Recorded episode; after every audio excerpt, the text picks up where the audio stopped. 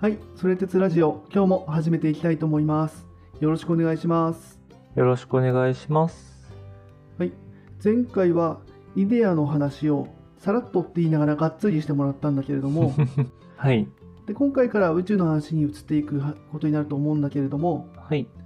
一旦ちょっとこの前イデアの話がちょっと長すぎて、うん。何の話してるんだっけっていうちょっと迷子になっちゃった感じがあるんで、うん。うん、これまでの経緯とか、はい。あとこれからどこにこう落ち着いていくのかみたいな、うん。そういう話をちょっと最初してもらえたら嬉しいです。あ、了解です。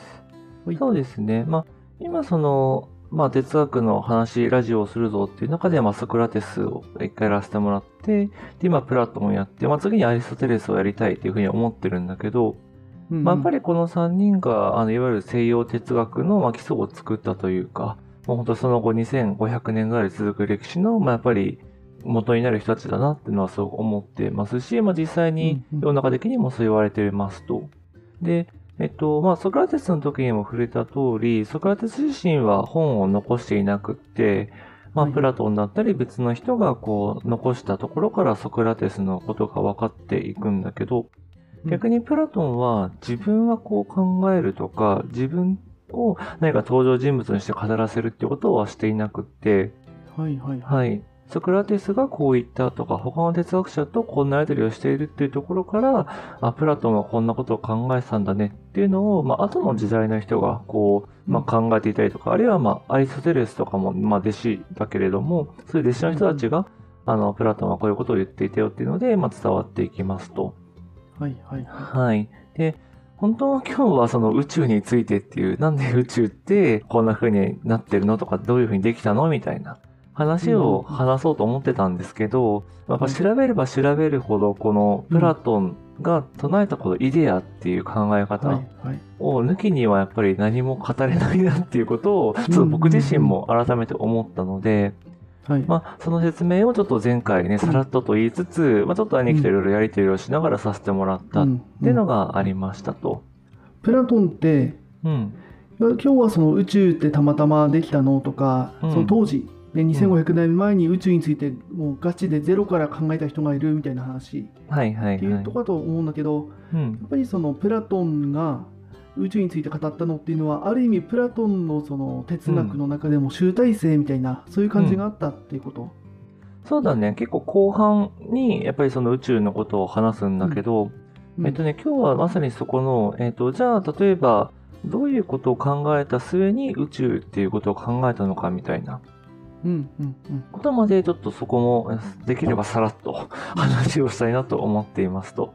でただその根底に絶対イデアっていう考え方があって、まあ、ちょっと簡単におさらいすると、そのいわゆる二せ二つの世界があるよと。イデアっていう理想のものがある世界と、まあ、その理想のものが形を持った現実の世界、まあ、今僕らが生きている世界があって、まあ、その二つをまあ比較したりとか、その関係っていうのを考えていくことによって、まあ、世の中の成り立ちとか、まあ、どうしてその物事があるのかないのかとか、まあ、理性ってどういう働きなのかっていうのを考えていくっていうのが、まあ、イデアっていうののすごいざっくりした説明ですと。うんうんううんん。で、今日はじゃあ実際にプラトンがその、まあ、宇宙とかもそうだし、まあ、その手前にある、なんかね、プラトンの国家っていう本って知ってる？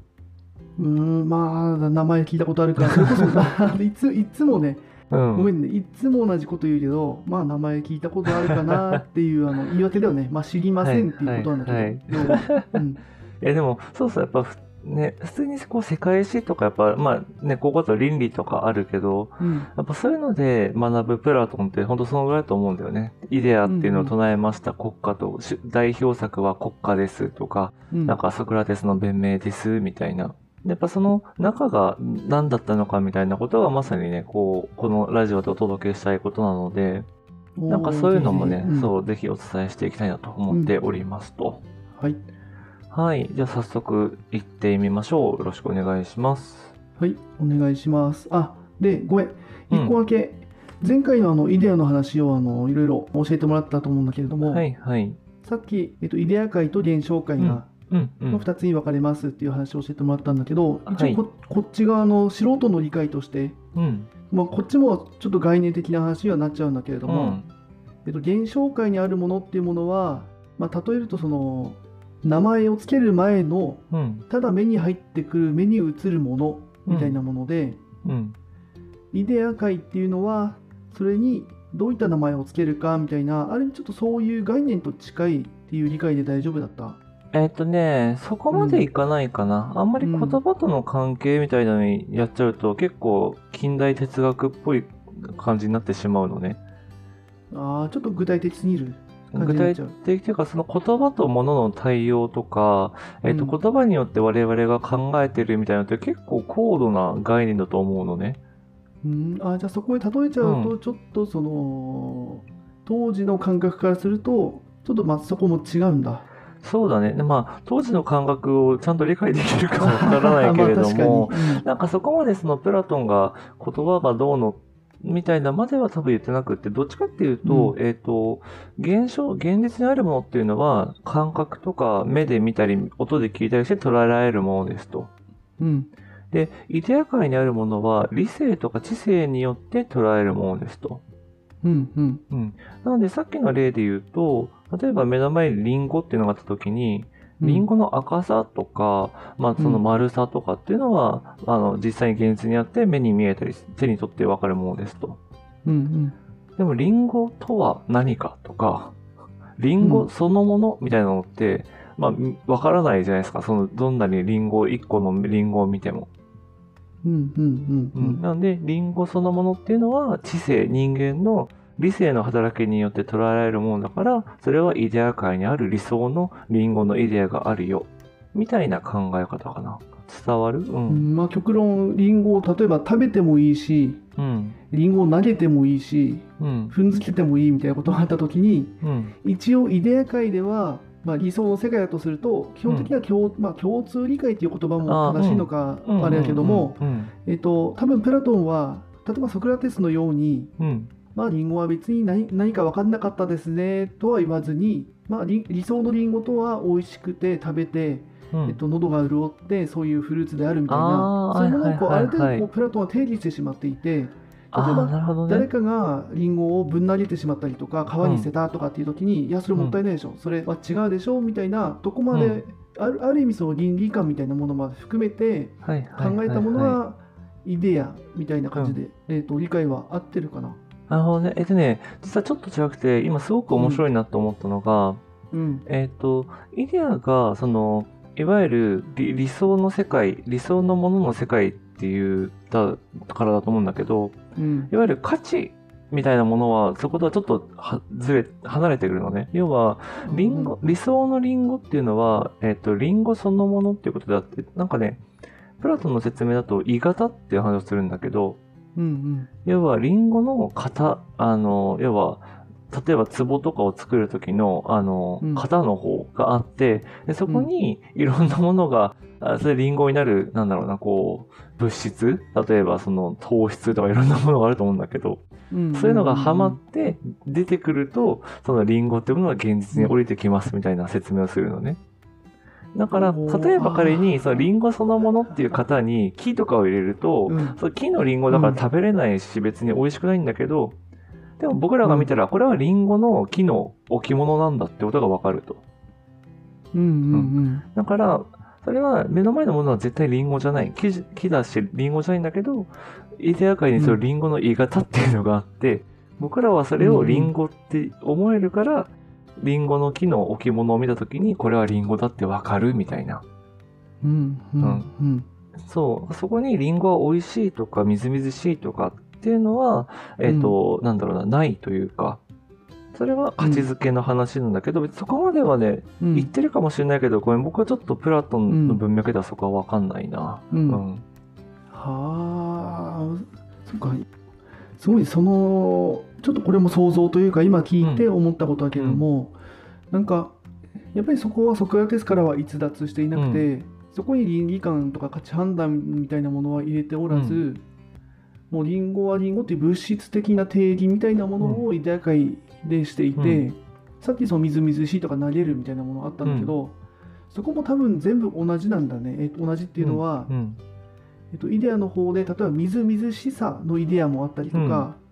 あと物を投げるのイあデアとかそうだね。あと、うんうん。これはいいことのイデアみたいな、うん。多分もうあらゆるその例えばリンゴを投げるとか、うリンゴを食べるみたいなもうあった時に、もうリンゴのイデアと、あと食べるのイデアと、みたいなそのあもう全う部これは、うんとまあ、ある意味辞典のようにかな、はいはいはいはい。もしかするとあの百科事典ももちろんその、うん。制作者だったりとか、出出版社とかの、えー、と恣意的な判断みたいな、あのものはあるかもしれないけども、うんうんまあ、そこは一旦置いておいて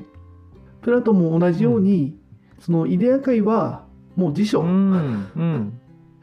みたいな感じなのかな、これは一旦こういうものとします。であとそれに対するその解釈、うん。例えば綺麗だとか、あとさっきのもリンゴを捨てたらもったいないのもったいはないいとか。あと捨てるとかそもそうも、ん。そこ一個一個の解釈は一応プラトンが、えっとまあ、ある意味その現実的に価値判断抜きにしてこういうものだっていうふうに定義して、あとそれに対しての解釈はまあ、えっと、それぞれあるでしょうと、うんうん。まあそれはしゃあないでしょう、うん。しゃあないというか プラトンはそう言ってないと思うけれども、勝手にね多分あのー自分みたいなよくわかんないのはそういうふうに定義されたとしても、ね、うまく使えないだろうから、うん。勝手に判断して使うと思うんだけどなんかそういう辞書みたいなのの方うんうがんしうんっくりしっくりといううん。なるか、ほどね。うん、というふうに、うん、今の説明聞いうんてちょっと思ったけど、うんうんうんなんかちょっとずつ近づいてきた感じはあるかな。近づいてるともういいですね。あそうそう まさにこの後その宇宙の話、まあ、ティマイオスっていう本の話をするんだけれども、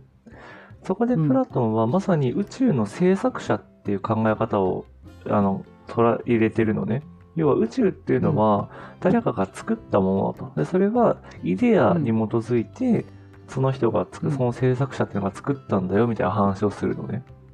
あーそっかうん。そこは確かに辞書とかって定義すると、確かそうそにそうそその作られたものの精密性みたいなものね、なんか理解というか説明がつく気う。がする。確かにね、わかりやすすいかも。も大元になうる、んそのリストというか、あの、た正しいとされている辞書的なものがあって、そこから何か問い出したときに、まあ、例えばその、ね、愛みたいな言葉があったとして、愛っていう言葉自体はいろんな使われ方をしたりとか、いろんな人がこれは家族愛だとか友情愛だとかって言うんだけど、愛っていうものは一応辞書の中にこう定義されているみたいな。そういうのと近いかもしれない、確かに。うんうんうんまあそういうのは概念の話だけれども、本当に科学というか自然科学的な理解うん。でそういう愛というものについて考えた時にはうんこうでしょっていうものをとりあえず定義定義だったりとか、もしくはそれについてちゃんと理解してる人みたいなものがそういて、そういう人があの宇宙を作ったみたいそうそうなそうそ イメーう。ジそんなイメージです。ううん。ん。うんうんうん。なるほど。ごめんあの、あれだね宇宙の話始まる前にちょっとね、うん。イデアのところでもうもう一もう一押し。もう一理論。もう一理論しちゃったけど、でもなんか、うん、この前にうん。加えて、もうちょっとなんかあの理解は深まった気うんうがするんうん。かな。あ、よかったよかった。うんいや、でもね、うん本当に逆に言うと、そこさえ理解できれば、多分この後の話って、まあ、共感はできないけど、プラトンがそういったのもわかるみたいな、そういうこと、ソクラテスの話と近くって、はいはい。あ、その観点とかそういう立場で見てたんだったら、確かに宇宙ってそう説明できるかもね、みたいなのがわかりやすいかと思うんで、ちょっとそんな話をね、じゃあちょっとうん、残り後半していこうと思うんで、はい、やってみましょう。はい、お願いします。はい。